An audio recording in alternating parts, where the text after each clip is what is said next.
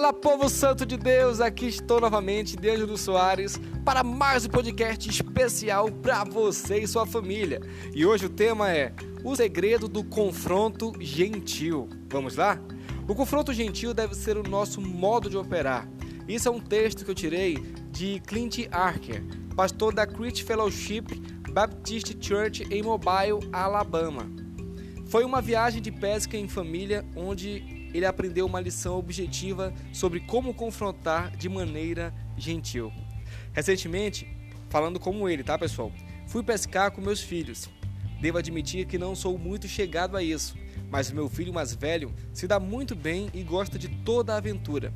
Ao contrário de seu pai, ele é corajoso quando se trata de tocar animais, mas foi o carinho que realmente me impressionou naquele dia.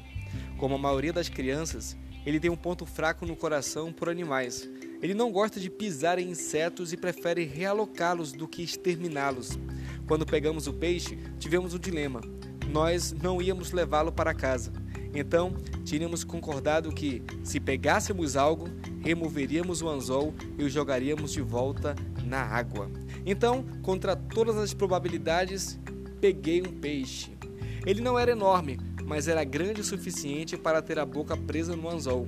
Eu observei como meu filho, que nunca tinha feito isso antes, removeu cuidadosamente e gentilmente o anzol da boca do peixe. Ele teve que conseguir manter a boca do peixe aberta e empurrar suavemente o anzol mais fundo em sua boca, a fim de causar o mínimo de dano possível. E ele fez isso com tanta ternura e tanto cuidado que me comoveu emocionalmente. Não muito tempo depois disso, eu preguei Gálatas 6:1. Irmãos, mesmo que alguém seja pego em qualquer transgressão, vocês que são espirituais, restaurem tal pessoa em um espírito de gentileza. Imediatamente me lembrei do meu filho, daquele peixe e do segredo do confronto gentil. É imperativo confrontar. Muitos cristãos têm medo de dizer alguma coisa. Eles não querem sujar as mãos, não querem arruinar um relacionamento, não querem fazer o trabalho duro da disciplina da igreja ou ajudar um irmão ou irmã a superar um vício. Muitos cristãos são covardes quando se trata da tarefa vital do confronto gentil. Talvez eles pensem que é o trabalho do pastor. Talvez quando eles leem este versículo e veem a palavra espiritual, pensem que está falando de supercristãos ou cristãos que foram salvos por décadas. Mas o significado claro do texto é falar sobre uma pessoa que possui o Espírito Santo. Em outras palavras, qualquer um que seja salvo e ande em obediência às Escrituras. Aquele que está obedecendo às Escrituras não pode adaptar a verdade. E a verdade é que o peixe capturado no anzol está em grave perigo. Uma pessoa que está amarrada, presa num pecado, precisa ser confrontada de maneira gentil, como se alguém removesse o anzol de maneira delicada e gentil. Eles precisam de outra pessoa para isso. O confronto gentil deve ser o nosso modo de operar. O papel de quem confronta em amor é ouvir e ser humilde, mostrar os possíveis pontos cegos com o intuito de, usando a analogia da pesca, retirar o anzol de maneira que faça menos estrago. Muitos estão em situações que estão laçadas pelo pecado e confusão, mas não conseguem se livrar. Muitas vezes, especialmente com quem conhecemos, podemos ser rudes ao comunicar a verdade.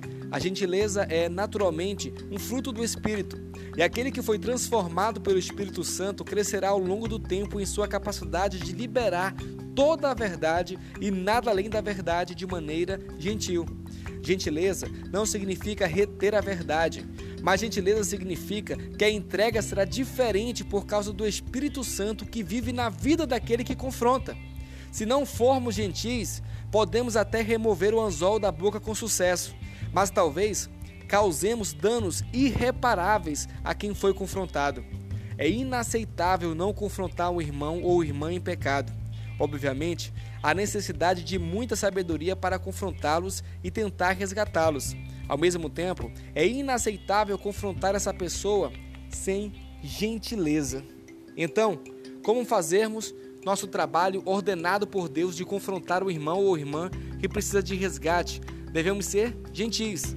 Por amor a eles e amor à sua alma, devemos ir até eles liberando toda a verdade, mas devemos fazê-lo de uma maneira que agrade ao Senhor.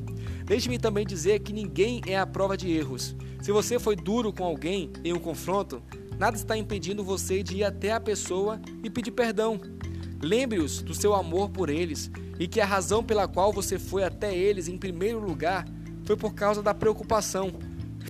Mas peça-lhes perdão pela maneira como você os confrontou. E peça-lhes para orar, para que você aprenda a ser mais gentil no futuro. O confronto gentil mostra o coração de Deus e restaura as pessoas para uma vida de relacionamento umas com as outras e também com o Pai.